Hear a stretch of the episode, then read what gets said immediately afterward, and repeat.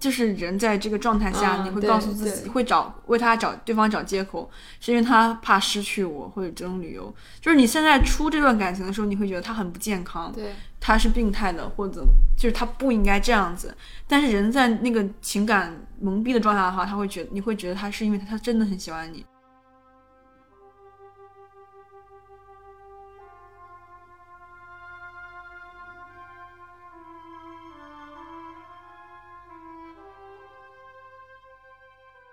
我们在图书馆，然后他去上洗手间，手机在桌子上，我就解锁他的手机，然后搜索我的名字，看他朋友是怎么骂我的。其实很没有必要，因为看完之后，除了让你自己心里很生很生气，对就是添堵。其实你不知道也就算了，你俩对现在都在一起，你何必去介意呢？对，你真的看了，说实话，我也不会跟他分。这就相当于你朋友过来跟你讲说，你跟他分吧是渣男，然后你你劝了他半天，就转头跟人家和好了，其实一样的。我看了也不会对我们的感情带来什么，但是会给我心里添堵。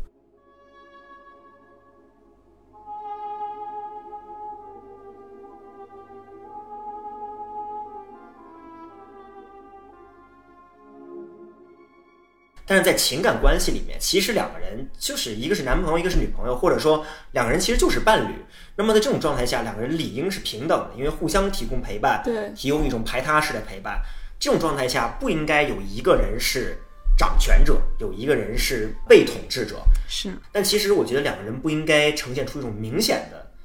这种统治状态。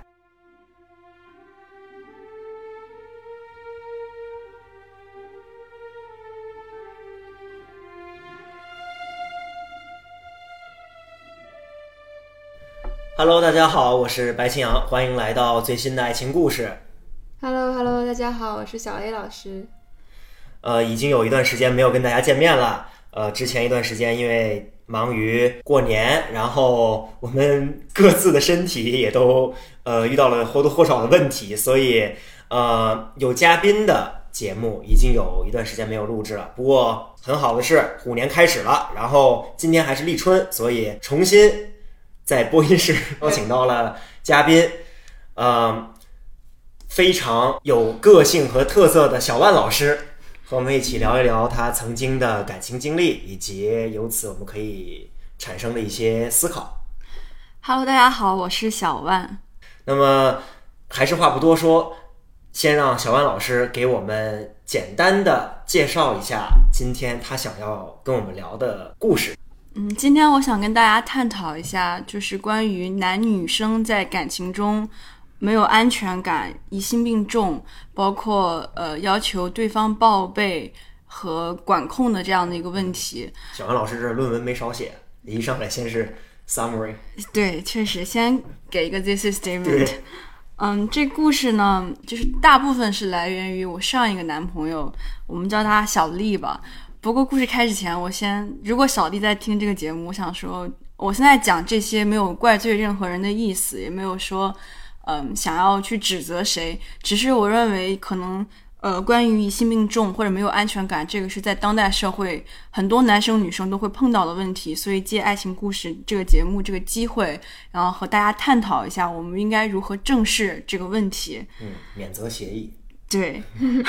然后这个男主角小丽呢，我们两个是呃大学本科期间认识的，然后当时我在波士顿，他在芝加哥，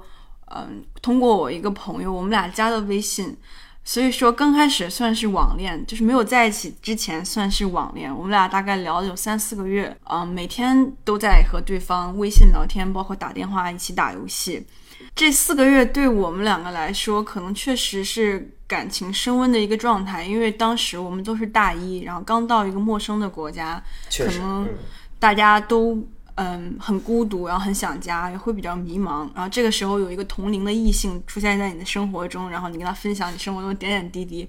很容易嗯跟对方产生情感上的依赖。然后同时呢，也引发了一个问题，就是因为当时我们没有见过，然后我在波士顿的时候，确实社交会比较多，然后有的时候可能周末啊会跟朋友出去喝酒，或者是呃一些晚间活动。在我的呃观点看来，我觉得这些还挺正常的，就是年轻人嘛，大家出去社交喝酒，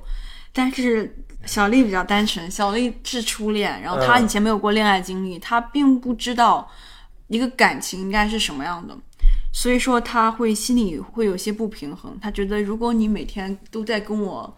聊天，我们俩每天都在打电话，那是不是其实我们已经是很亲密的关系了呢？如果你现在再出去跟别人喝酒或蹦迪，有他有一种我在养备胎或者脚踏两只两只船的海王海后，对，现在用三阳话来说，可能就是海海后，呃，嗯不负责任的，然后再钓鱼。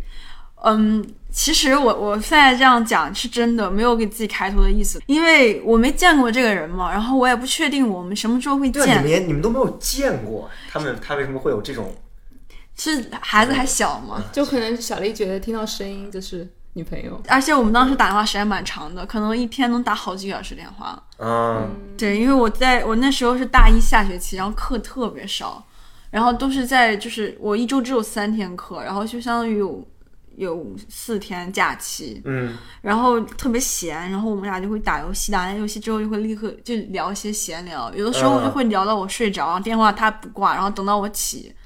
就很久，所以可能队友可能会很讨厌你们俩，确实队友，因为我玩的又烂，还还给他们人才瘾大。对对，这就是我本人。所以说，嗯、他可能会有一种错觉，就会觉得我们现在已经是亲密关系了。就是我记得好像前两期也讨论过，就是说是不是就告白的重要性。嗯嗯，所以我们俩那时候并没有任何挑明，就说我们现在是什么关系，嗯只是还会有这种很亲密的联系。所以这就牵扯出来另外一个问题，他从一开始就有关系不对等的感觉，他觉得他每天就跟独守空房一样，每天等着我跟他打电话联系，但是同时我又会出去社交，而这种不平等的关系让他觉得我是一个不靠谱的人。与此同时，一个非常重要的角色出场，就是他的朋友，我们叫他叫小 B 吧。然后小 B 这个人他挺有意思的，理论上来讲，他算是我跟小丽的红娘，因为他是我们的共同好友。但是同时呢，这个人他的三观我怎么说，并不做什么点评。我们俩有待商榷。有待商榷。我们只是点头之交，不算很好的朋友。他是一个在现代社会比较常见的那种男性，嗯他觉得女生呢做什么事情都是计划的，就比如现在对你若即若离，然后是忽冷忽热，他一定是在钓你。是为了欲擒故纵。对、嗯对，他为了让你上钩，然后如果他现在跟你每天聊天，然后还出去玩儿，他肯定就是脚踏好几只船。嗯，他这个角色很有意思，因为他是我小丽的最好的发小，所以说小丽是很信任他这个朋友的。嗯所以小 B 就开始不断的给他灌输，这个女的很不靠谱，这个女的让你受伤，这个女的让你心碎，她不是什么好人。什么疼痛文学？对他，他会告诉他说这人真不行，但同时呢，小丽又不太舍得与我切断这个关系。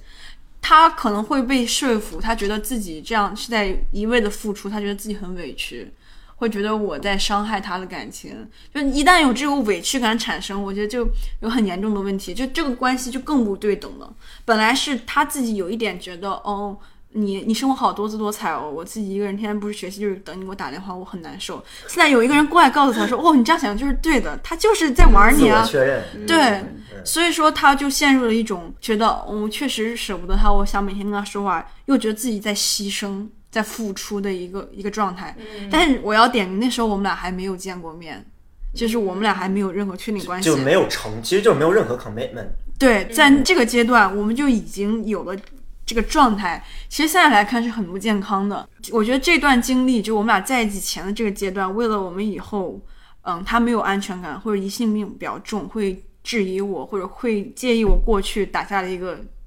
很坚实的基础。嗯，后来大一暑假回国，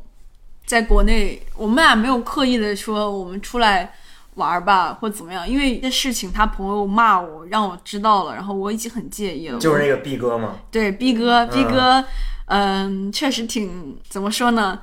很义气，他觉得自己很义气。对他觉得很，他觉得自己很义气，他觉得他朋友受到了不公平的待遇，他要站出来向他出头。然后在一些事情发生之后，他就打电话骂我，对你重拳出击。对，对我重拳出击，然后就就骂了我一通，我也挺委屈的，因为我觉得我自己没做错什么，确实是，然后我就跟呃这个男主角小丽说，我们要不然就别再这样子天天联互系互相伤害。对我我也挺生气的。我说你身边朋友对我都这么大意见，我们我们还何必呢？对啊，结果回国就偶遇了。偶遇了之后，他偶尔还会联系我，然后会叫我出去玩儿。但是因为我在国内是有门禁的，嗯就是我十点之前是必须回家。他朋友经常会给我发消息说我们要不要出来喝酒啊？我就出不去嘛。嗯，结果有一次，他朋友就很说话很难听，说我在装，意思就是说你装什么装啊？叫你出来你就不出。我心想我是真有门哎，禁。他身边是没有女性朋友吗？说这话就是个女生，就是那种自认为自己是那种傻大妞或者比较比较汉子的那种类型。他觉得自己跟男生是兄弟的那种女生，他就那个女生就给我发微震信，惊我一脸。对，就给我发消息说你几个意思啊？怎么叫你出来你都不出来？你你面子这么大吗？说的我心里更难受，我心想你什么人呢？你这群人，嗯，就他，我觉得我我小丽是一个很好的人，但是 for some reason，他的朋友都千奇百状。然后因为这件事情，我我觉得觉得我就更不想跟他进一步接触，因为我觉得你朋友对我意见这么大，嗯，所以我觉得这牵扯出来朋友在感情发展中的一个很重要的作用，就是朋友吹耳边风是否会影响一个人对感情的决断。然后，而且如果对方的朋友说你的坏话，会不会让你会产生委屈？有些人会觉得朋友在感情中起到作用就是，如果你受伤了，或者是你有些事情拿不准，朋友可以给你主意。Bless you。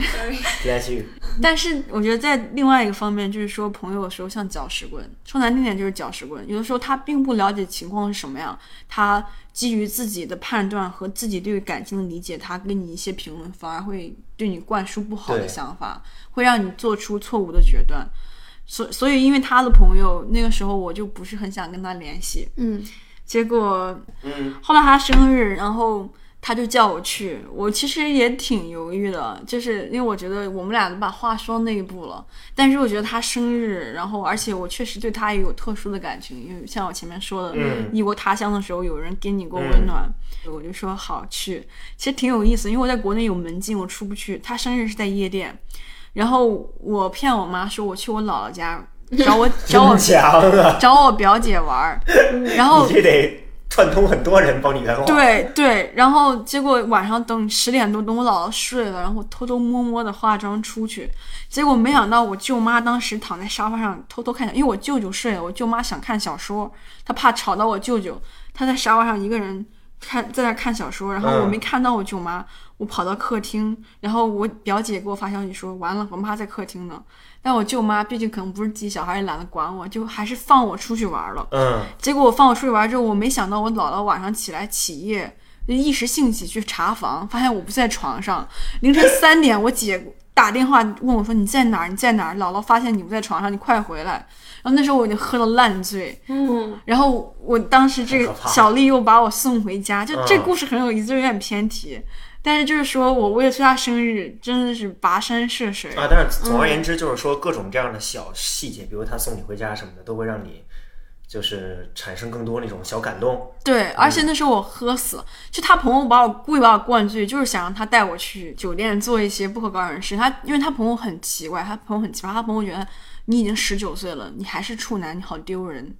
就他朋友想帮他去破处，我天，他身边这帮这朋这帮友是那个男性朋友真对的，B B，太典型了他身边男朋友就真的就是我没办法做评价，真的非常就是就是网上会说“国男”这个词，就是他然后们身上所有的刻板偏见都在他们身上得到了体现，淋漓尽致的事情。他身边简直就是一个国男鉴赏大全，各种各样的国男。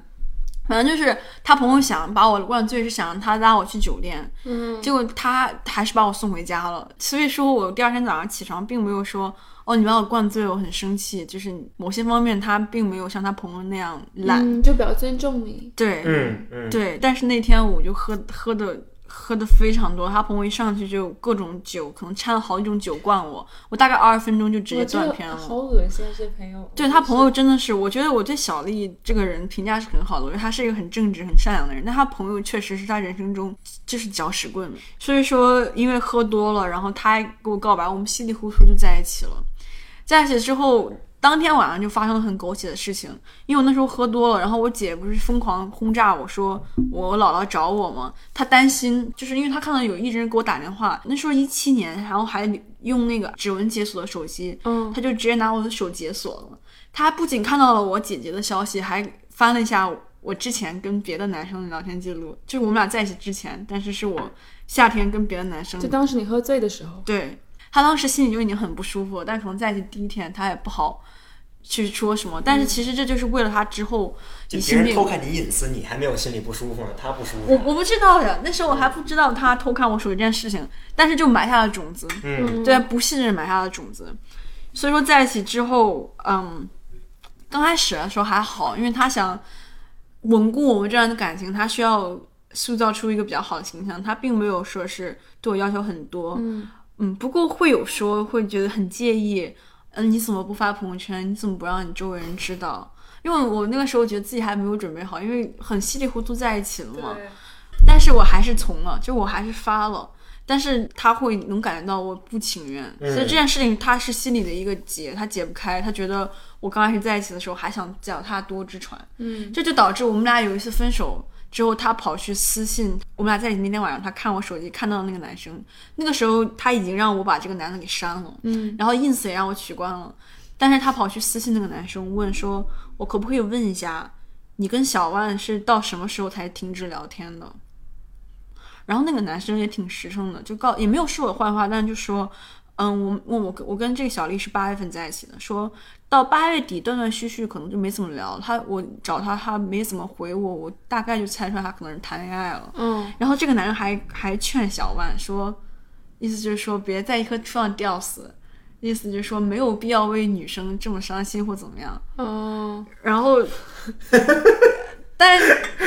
但还蛮有意思，因为我觉得这操作很有意思。就你我跟他在一起一年多了，但是他还在介怀我跟他在一起之前的故事。嗯所以这就我觉得就是前面的铺垫，前面的各种种子在这一刻就破土了。嗯，就是一直以来他对我的不信任，然后疑疑心，然后包括对我怀疑，他觉得我随时有可能出轨，他觉得我具备，其实可能也是对我的肯定吧，他觉得我具备出轨的能力。你这个自我安慰的能力是真强。对确实，因为事情这已经发生，我只能说，那是不是觉得我还挺有魅力？他怕我跟别人跑，就只能这样自己安慰自己了。嗯总之就是在一起第一天晚上就看我手机，然后了解到我可能跟他在一起之前还会跟其他男生有联系，这可能是我的想法，可能会有人不不赞同，会觉得你跟一个人聊天，你跟他暧昧，你就应该跟他一个人暧昧啊，你跟很多人暧昧的话，你就脚踏多只船。但是在我的想法来看，可能因为我出国也比较早，我会觉得大家没有 commitment 之前，我们我是不会干涉你跟别的女生聊天，你也不能干涉我跟别的男生聊天。嗯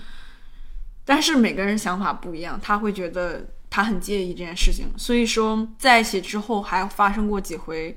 就是我睡着了，然后他会拿我的手机解锁。的手对，就有一次我飞去芝加哥找他，然后我很累，我真的就飞了两三个小时，然后我很累，然后睡醒之后我就发现他坐在床头非常严肃的看着我，好恐怖啊！我的天呐，就是我我会告诉自己，那时候会告诉自己，因为他很喜欢我，所以他在乎我。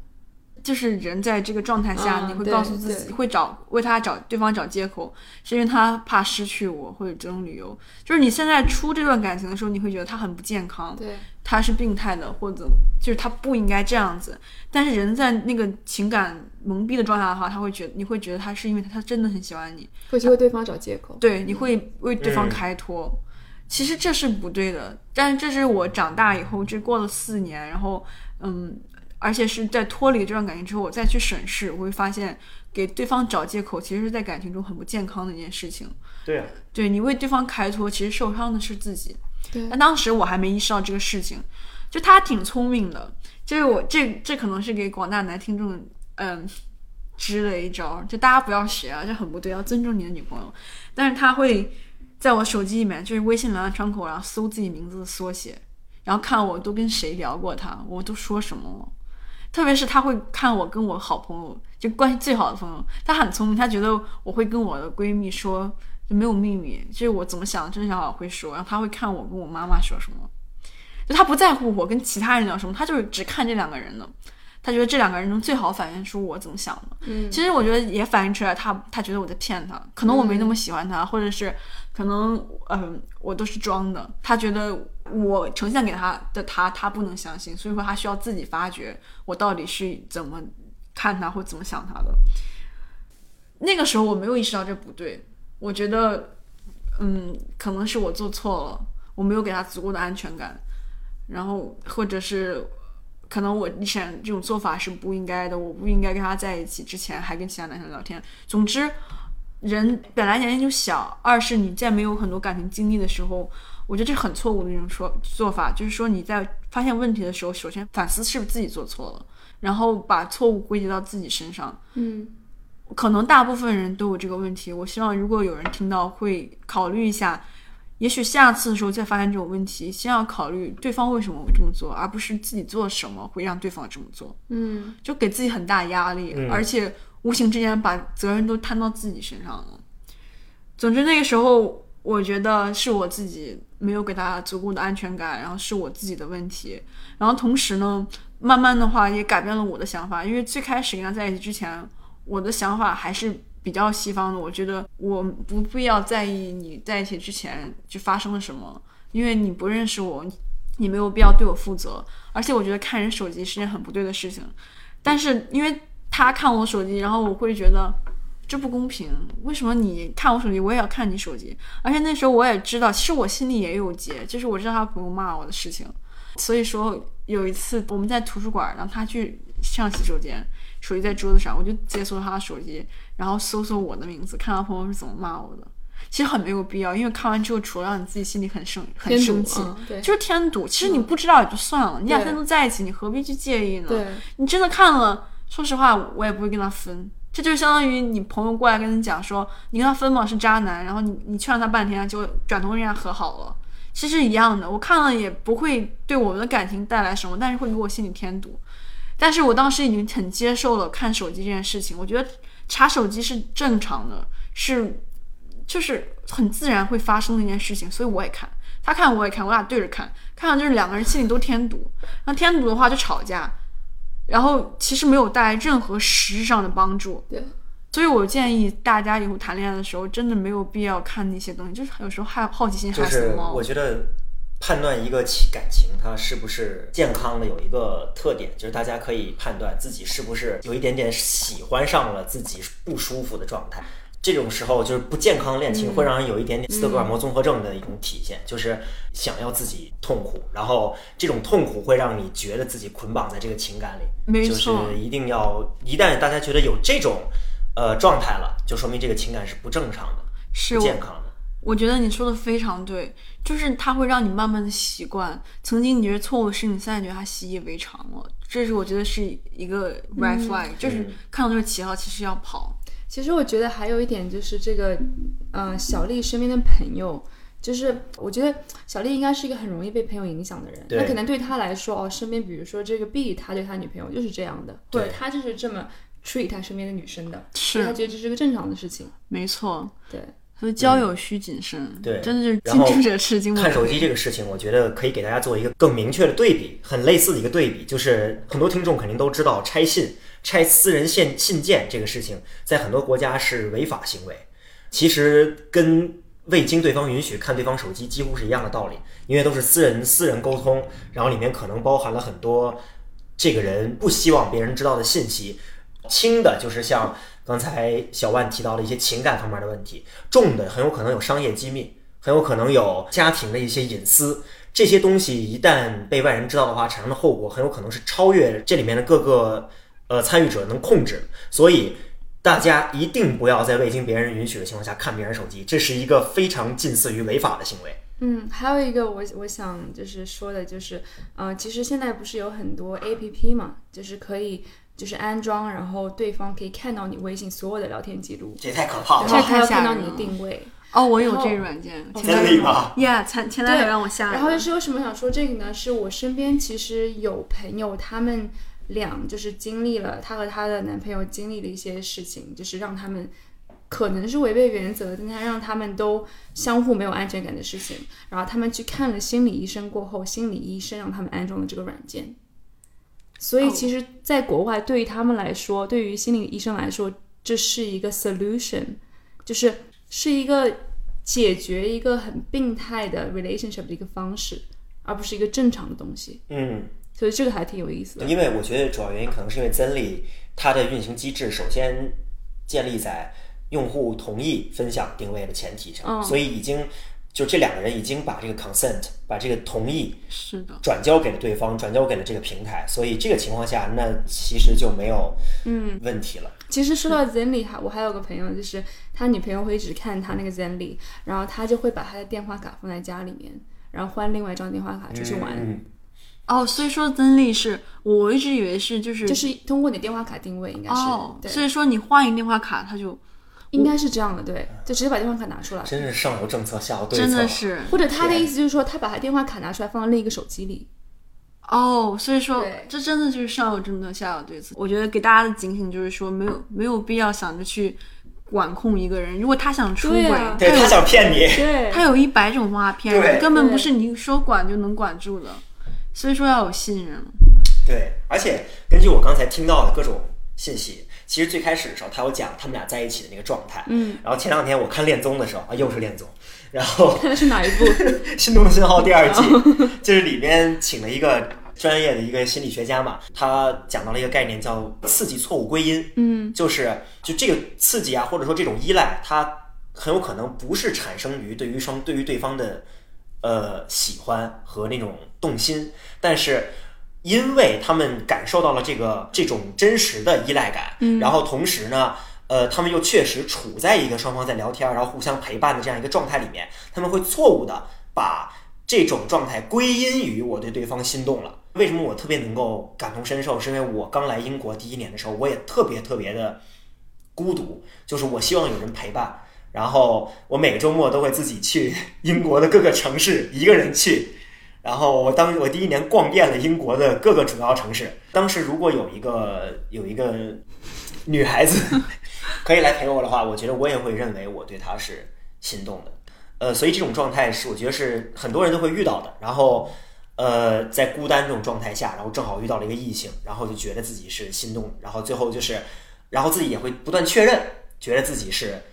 呃，因为对对方的心动，然后这个心动会越来越明确，最后到最后就就两个人在一起。但在一起之后，可能会发现啊，其实两个人没有那么的合适，或者说很多方面其实是没有之前想的那么美好。对，嗯其实你们不觉得在暧昧的时候，就比如说你看对方收到一条新的消息，就是他给你无论发什么，你都会有一点心动的感觉，因为当时你们没有确定关系，对，心动就。追求那种按就是新鲜感。没错，对，所以说我一直以来的疑问就是说，那在你们两个已经确定关系之后，你应该如何保持这种状态？其实我觉得是一个问题，啊但可能这就有点偏题了。是你们可以，我觉得爱情故事也可以做一期，就帮大家解答一下这个问题。就是说，在激情褪去以后，关系应该如何保持？那我们得请一个比咱们年长二三十的。其实如果两个人在暧昧的时候是有很多的激情，然后呢有给对方很多的神秘感，那会不会在一起过后就变成了一种比较温馨的感觉？我觉得有，因为我跟这个小丽在一起到后期之后，我觉得我们两个就是家人家人，然后好朋友。嗯我认为他是我最好的朋友，因为我可以信任他，然后我的事情会可以告诉他，我知道他不会去评论我，或者他会支持我，而且我会很放松。就到最后，你会很享受有一个树洞的感觉，就你什么都可以说一句。是就有的时候，我觉得对于女生来说，你说一句，你的男朋友不需要回应什么，就听着就可以了。是是，特别有的时候你并不是要求对方给你一些解决方法或怎么样，你是需要一个聆听的树洞，或者给一个肩膀就够了。对，白老师宽厚的肩膀，什么时候有人靠呢？主要是我刚才听的，我觉得这事儿跟我也没什么关系。他小小万谈了四年，我最长的不超过一年。嗯对我我还没有来得及到那个变成温馨的阶段，我就已经分手了。是因为我们到后期，呃，有一段时间天天见，就后面我们是分开住，但是经常一起见。然后小丽有一个很大的优点，就是小丽是家庭主妇，就是她、哦她做饭。嗯，我跟他在一起四年，我没有做过一次饭，然后我也没有洗过碗儿。他做饭好吃吗？他做饭非常好吃。啊，然后当时我们俩分开就，但我们俩在同一个城市。他会来我家给我刷碗儿，就是来我家做饭，然后刷碗，然后再走。嗯，然后也会帮我整理屋子。就所以说，我觉得这个依赖感到最后只刚开始是聊天，然后后来是他确实会很照顾我。嗯，可能在一起四年，我刷碗的次数超过十次吧，一般都是他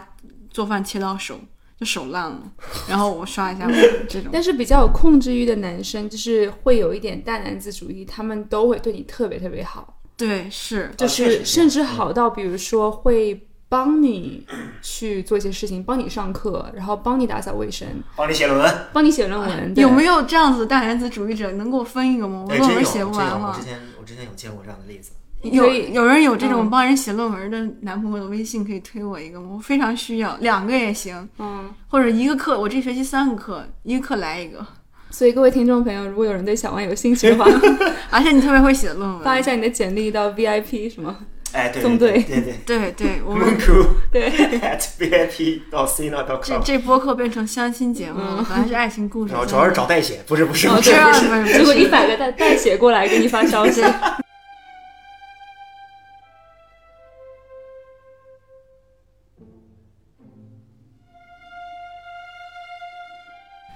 总之就是小小丽跟我在一起的时候，还是给予了很多情绪上的。嗯不过我们两个的话，是我嗯，他在学习或者事业上，我反而是我会帮助他。然后，但是在生活上，因为我这人生活挺废的，就他在生活上会照顾我，所以我们两个属于相互照照顾的一个状态。比如他找工作或者是转学之类的，都会我给他一些建议或帮助，然后同时他会给我一给予我一些生活上的嗯帮助，或者是让我去依赖。就哎我其实有一个想法，刚才我正好想到了社会契社会契约论，其实它很像那种传统家长主义，然后典型的父权社会里面，群众把自己的自由啊，然后还有很多很多私人权利让渡给那个大家长，然后大家长呢就是给予的就是他会照顾你，他会照顾他的群众，给群众提供安全感，还有生活保障，嗯，然后但是他们群众需要接受这些大家长呃无就是服从他们。对，就是无孔不入的管控。对，这是一个很典型的，我觉得这就是很符合那种社会契约里面那种威权威权主义下面的那种状态。所以，其实按照咱们今天的这个想法来看的话，这种状态其实并不一定对于大家来说是一个很好的选择。就是相当于你会需要牺牲一些自己的自由，或者是某些权利，然后去换来所谓他会告诉你这是更为了更大的幸福或者是利益。嗯，对，而且尤其是我们可以抛开政治科学这方面不谈，呃，因为这个远比咱们今天讨论的情感问题要复杂。但是在情感关系里面，其实两个人就是一个是男朋友，一个是女朋友，或者说两个人其实就是伴侣。那么在这种状态下，两个人理应是平等的，因为互相提供陪伴，提供一种排他式的陪伴。这种状态下，不应该有一个人是掌权者，有一个人是被统治者。是，但其实我觉得两个人不应该呈现出一种明显的这种统治状态。就是刚才我们看到这状态里面，小小万老师其实完全没有从另一个方向去对小丽有一些尝试掌权的行为。就说如果我是在社会契约下被管控的那个人，在什么状态下我才有勇气去打破这个契约？因为在我的 case 来看，几很多次我都觉得这是我非常不舒服的，我我我不能接受，但我没有勇气去结束这段感情。所以在所以在这个社会环境下，人民啊，这好像有点真的有点远了。不是，我觉得主要是最开始的时候，就是很多社会契约，包括家长家长制的集权主义的呃社会契约，其实都是群众在一开始的时候就已经知道这个状况是什么样的。然后你这个状况呢，是你先被骗进了这个状态里面，后来习惯了，让才逐渐的发现啊，你签的合同，你这这是个阴阳合同，对于你来说，对。所以这个状态还不太一样。是。嗯。对，但是确实那时候就没有勇气去去结束，因为你总会想到对方的好，你会在想到你在一起还挺开心的，然后会有一些很快乐的瞬间，然后包括嗯小丽好的时候确实挺好的，嗯，就白老师姐曾经点评过说她她很甜，嗯，但是白老师说所有人都很甜，主要白老师本身比较甜，劝和啊劝劝和不劝分嘛。是，但说到这个社交媒体，我觉得我们之前也说过，但是我觉得就是各位听众朋友们，就是嗯，千万不要觉得让对方看你的社交媒体是个义务，就是我觉得这完全不是，这是你的个人隐私，就是你有权利不让他不让别人看，无论对方跟你怎么说，这是你自己的隐私。对没没错。如果你说我想让你看，对，这是 OK 的，这是你自己的，你想让他看，这是你的选择。对但如果是对方告诉你你得让我看，我觉得那就是不 OK 的。对，是还有一个就是安全感，就是可能你觉得哦，我给他看是因为我让他觉得没有安全感，但是安全感这个东西是自己给自己的，你千万不要觉得是你让他觉得没有安全感，因为这种东西，特别是安全感这种东西，其实我觉得外人是无法去影响你有没有安全感的，就是很多嗯安全感的来源就是是自身的，对，我觉得这个过程就是，比如说他最开始的时候，他因为没有安全感，他会想要，比如说你你去把那些人都删掉，然后你做了这件事情，他依然没有安全感，他会说，呃，你从今以后不许再跟任何异性聊天了。然后你做了这件事情之后，他依然会没有安全感，然后他就会说，比如说你把手机全都给我看，这些事情之后，他依然会没有安全感的。这种对于想要通过对方满足自己安全感的行为是无止境的。对，他会越来越做一些越来越明显的要把你收进自己的那个心理状态里面的那种行为，到最后他还是没有办法满足自己的安全感。是，我觉得这是有度的，就是两个人在一起，特别是刚在一起的时候，是需要磨合。就说有可能是对方做一些事情是你不能接受的，比如你觉得对方在隐瞒自己的恋爱状态，在在装单身，然后或者是他不愿意让对方就身边的朋友知道这件事情，你可以提自己的诉求，就是说我觉得我们需要沟通。我觉得既然在一起了，我们需要大大方方的，而不是搞地下党恋情。嗯，但是绝对不能说是，哦，你我现在我现在逼你，你必须把你身边的男都删掉，然后或者是你必须把你的 ins 主页挂上我，或者说，嗯，如果你不做这些事情，那你就是不爱我了，或者如果你不做这些事情，你就是出轨了。我觉得这个是要掌握好这个度的。你可以提自己的诉求，但是你不可以过分，就是无止境的去去索求。而且我有我一直有一个疑问，就是为什么在特定的这些人眼中，删一个人是这么简单的一件事情呢？我觉得我就是我跟每一个朋友，我都我跟他们认识，都不仅仅是跟他们认识，我还跟他周围的人，他也跟我周围的人，我们是圈子与圈子之间的连接。有的人不在乎，他就会不在乎，就是你删掉他之后，会给会产生很多麻烦的。删掉一个朋友，他不在乎你这些麻烦，他只在乎有没有满足到自己想要的。对我真的是这个，我真的是无是法理解。完全无，法理解。是。而且我觉得这社交社交媒体其实是，就是它很有意思，因为我在小丽之前还有一个前男友，然后那个男生呢，他就是嗯不愿意呃公开，然后呢，他也他也不愿意让别人知道他谈恋爱这件事情，然后包括如果我跟他提，他会觉得你在无理取闹或怎么样，嗯，然后结果没过多长时间，我发现他在国内还有一个女朋友。嗯。真强，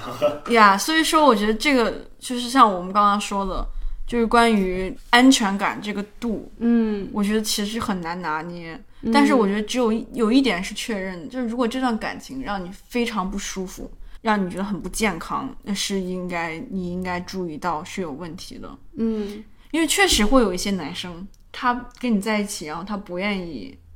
公开是不是？不光是公开的问题，就是他不愿意把你介绍给他的朋友。就是很，我觉得很多人都这样。我觉得看他是什么样的人吧。如果他真的就是平常是非常 social，然后经常跟他朋友分享所有的事情，是那样的人，就很外向的人，我觉得他不公开你是个很奇怪的事情。对，因为如果是一个，因为我觉得我自己就是比较外向的人，就是我身边，我无论发生什么事情，我都会跟我很好的朋友讲。嗯，是，结果就是我发现他在国内还有一个女朋友，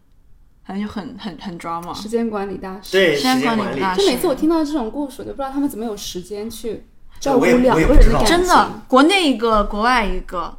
就是不用睡觉。他们不用睡觉，罗志祥，现实版罗志就，是每一个国家都安排一个女朋友，每一个国家都安排。对，所到之处都要有一个处，处留香。对对，就是会有这样的人。所以说，虽然我们刚刚提到，我觉得虽然提到说安全感是自己给的，但是也绝对不能让男生拿这个理由来打压你。哎，对对对，没错没错。对，如果你提了一件事情，他你觉得你你没有给我安全感，然后男生说安全感是自己给的，你不能这样要求我。我觉得这其实也是另外形式的一种 PUA，因为我遇见过这种人。其实说到这个，我觉得，嗯，我其实一直想讲这件事情，就是如果一个按照我自己来说，一个女生，呃，你可能问你男朋友，你为什么不公开我，或者是，呃呃，你为什么没有跟你的朋友讲我？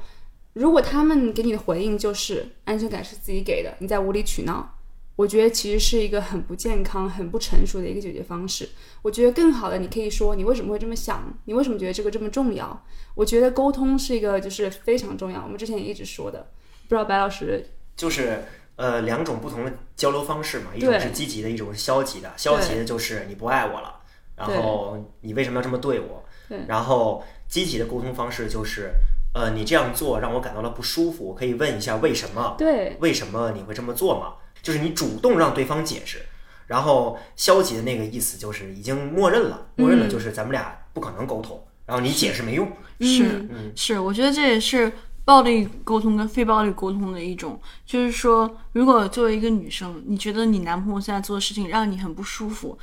呃，我不建议你直接上去说，啊，你这样子，你你不爱我了，你肯定是变心了，对不对？或者你这就是狗这你变了，就是直接上去先给人扣一帽子，你你就是怎么就给人家定性了？我觉得可能呃，非暴力沟通是你现在做的这些事情让我在这段感情里面很不高兴或者很不舒服，我可以跟你沟通一下你为什么会这样做吗？然后之之后你先告诉对方你的感受，然后提你的诉求。我觉得如果你这样做，会让我更更好一些。你你是否愿意呢？我觉得这会比呃直接说你不爱我了，或者是你这样子会更高效一些。因为你说你不爱我，对方并不能感觉到你想表达什么。一，对方不知道他这样做会让你受伤；二，对方不知道你期盼什么，不知道你想让他如何去做。反之，男生，我觉得男生在听到女生给你提要求的时候，或者提一些建议的时候，也要认真的去想，你是不是真的做错了，或者你这样做是不太好，会让对方感到不舒服或不健康，而不是说，嗯，你没有安全感，这不怪我呀，这是应该你自己给的，你看这不能怪我，这是你自己在无理取闹。反之也是是一种就是男生也是在也是在直接给对方扣帽子，比如你是一个无理取闹的人，怎么样？就是双方都要避免这个问题。然后及时沟通。对嗯对而且其实啊，很多时候我会觉得男生有一点点更喜欢给女生扣帽子，就是你是一个无理的人，然后你怎么能你怎么能这样呢？然后就是，呃，我觉得这也能理解，就长期以来，呃，父权的这个体制会给我们会给我们塑造一种女性是更 emotional、更情绪化，然后更不用理性思考问题的这样一个状态。呃，就是我觉得我建议大家，呃，可以更多的从另外一种角度，就是就先不要假定对方拥有什么女性特质或者男性特质，而是说，哦，他产生了这个情绪，我看到了，然后他也跟我提了。虽然他提的方法可能有问题啊，就是比如说他可能是用消极沟通的方式在跟我说，他在质问我你不是你是不是不爱我了？但是其实他背后背地里反映的是对方不开心，那我们就要去知道对方为什么不开心。是然后，因为我觉我不认为这个世界上有完全理性的人，就是尤其是在情感中，是对我们看到很多歇斯底里的男性，真的不在少数。但是大家不会用非理性来形容男性，所以就是记住了，就是一个是有效的沟通方式，另一个是看到对方无论产生什么样的情绪，他怎么表达，咱们先不要给对方扣帽子，而是先就是呃思考为什么对方会有这个反应，然后尝试让对把对方拉到就是一起进行有效沟通的轨道上来。没错，我觉得在一段感情里面，积极的沟通跟积极的磨合是很重要的，因为两个人在一起绝对没有完全合适的人，因为每个人都是很不一样的，在一起肯定会有一定的冲突跟矛盾。嗯，消极的人会觉得。哦，我们这样就不合适，或者没有办法，然后两个人就只有吵架，然后不停的指责对方。嗯，但是积极的人应该想办法，我们如何把一些矛盾解决掉？嗯，其实还有一点就是，我觉得如果大家在感情当中出现了一些问题的时候，我觉得可以是问你朋友的看法，或者是你可以可以去跟他们分享，如果你很难过的时候。但是其实有的时候，毕竟你是在这段感情当中，你是你自己经历了很多事情，就像是你和对方的 share memory，其他其他人并不知道你们经历了什么，所以可以当做一个参考吧。但是千万不要我朋友说什么就肯定是对的。嗯，如果你真的需要一个第三方啊、呃的一个角度的话，可以建议你去比较专业的人士。去建议大家听爱情故事故。事对对，对在爱情故事里找答案。对，呃，关于朋友这个问题，大家一定要小心。如果对方的朋友特别喜欢点评你们两个的情感，我觉得大多数情况下，以我自己的感觉，我我就希望我的朋友朋友们平平稳稳的，然后就是让我尽可能少的去掺和，让我尽可能少的去介入。我的精力也是有限的，然后我就算朋友们跟我抱怨的话，我可能也会首先考虑的是我自己最近的生活状况，就是我不会太多的去说去点评，然后去特别积极的介入，尝试帮对方调节。之前很多我在负责我那些牵线的情侣的售后的时候，我都真的已经是就是啊、很崩溃。所以我觉得，如果有朋有一个朋友真的很喜欢介入别人的感情，然后去操控两个人，我觉得其实刚才有一个点，咱们都咱们都忽略了，小丽的朋友不仅仅在操控你，他也在操控小丽。是所以我觉得这是一个很，这是一个很有趣，我现在还没有办法完全给出解释的一种一种心理和现象。但是这个至少大家一定要注意，如果有人一直在介入你你跟另一个人的感情的话，这个人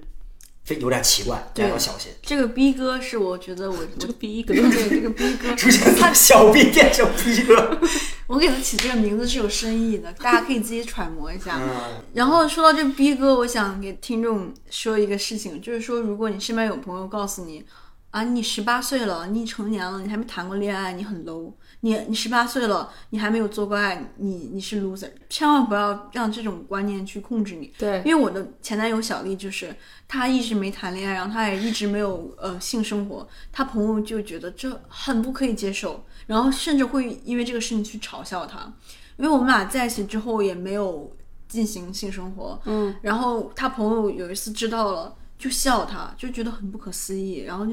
就觉得啊，你你怎么那时候你都二十一岁了，二十一岁你还你还没破处，你好丢人啊！就是如果有人在听，我想告诉大家，不要觉得这个世界上是有有时间线的，就是说你必须在某一个时间线做一些事情。如果你身为身边的人都做，你没有做，这是一件丢人的事情，这完全不是。每个人都有自己的节奏。你你想什么时候？你想七十岁再谈恋爱都 OK，就嗯没有对对说你十八岁你就必须要干这些事情，要不然你就是落后于别人，绝对没有这种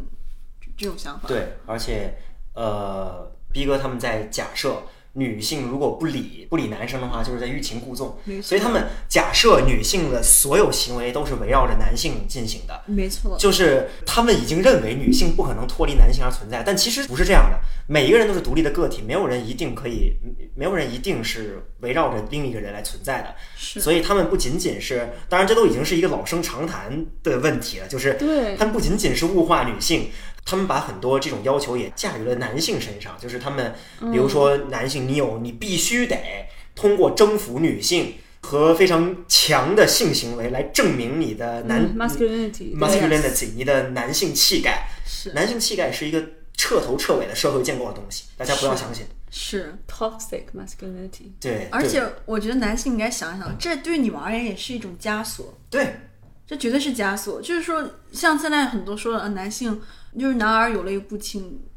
不轻弹。对我这个天天我这个这这么喜欢爱什么喜欢哭的人，真的是。对，而且说男性就理应，就是说你要坚强，然后你你要你你不应该轻易的去去去难过，然后就这些其实对男生来言真的是一种负担。啊，还有伤痕是男性的勋章。对对，所以说 我希望男性也可以想一想，就是说塑造出这些对你们有什么好处吗？其实给你们带来的也是一样的伤，害。我怕疼，我才不要受伤呢。对，没错。很难想象这个逼哥现在生活在二零二二年。就是他会直接点评我，比如他说，嗯，我不喜欢你的长相，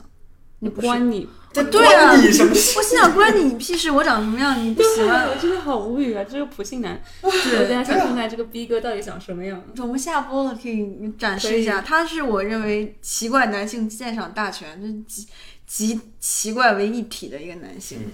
嗯，我觉得今天咱们也真的聊了好多话题，然后呃，差不多也到尾声了。呃简单总结一下呢，就是一个是男生没有安全感这个问题。如果你一直通过索取对方来换取你的安全感的话，很有可能你是这个事情是做无用功的。是，所以在这里面有一个比较详细的、比较小的话题，就是要不要看对方的手机和对方的信信息等等。我觉得这个事情既有问题，在道德上是有问题的，另一方面也是没有用的，因为你看了对方的消息之后，你会更难受，或者是你没有得到你的消息，你没有得到你想得到的。哎，这个时候很奇怪，就是大家其实会有一点想看到对自己不利的信息。没错。小丽会觉得我没看见是因为你删了，对对对对对没错小丽说你绝对是删了，我刚才看见你手滑，她她真的是我这样的对，话。所以你这个不信任已经在你心里了，你看不看都没有用的。没错，所以大家要正确理解我们说的安全感是自己给自己的，而不是把这个东西当做一个借口去跟对方说啊，你不能跟我提要求，因为安全感是自己给自己的。这个事情是建立在双方有效而积极的沟通角度，是双方要保持一个心态，就是任何事情在感情中，任何事情我们都是可以沟通的。你一定要有这个基础，你才要你才可以去有效的建立好一个很健康、很很甜蜜的感情。没错。然后还有另外一个话题呢，就是关于朋友的问题。呃，这个问题我相信大家自己都会有自己的感受，然后生活中也肯定会或多或少遇到过类似的情况。我们也只是简单的点评一两句，毕竟我们觉得这个呃过多的去评价他人可能也不太好，所以就留给大家去思考。然后呃，反正我们刚才讨论结果呢，就是建议大家对于他人的感情啊，咱们还是少管吧，对自己的情绪也 也影响很大。没错，嗯，嗯，就你的朋友需要你，他在感情当中受挫、难过的时候，你可以去疏导他，呃，安慰他。但是我觉得感情最终还是呃那两个人的事情，因为你你也并没有经历过他们经历的事情。嗯，没错。行，那么咱们今天就这样吧，咱们下期节目再见，拜拜。谢谢大家，再见。拜拜。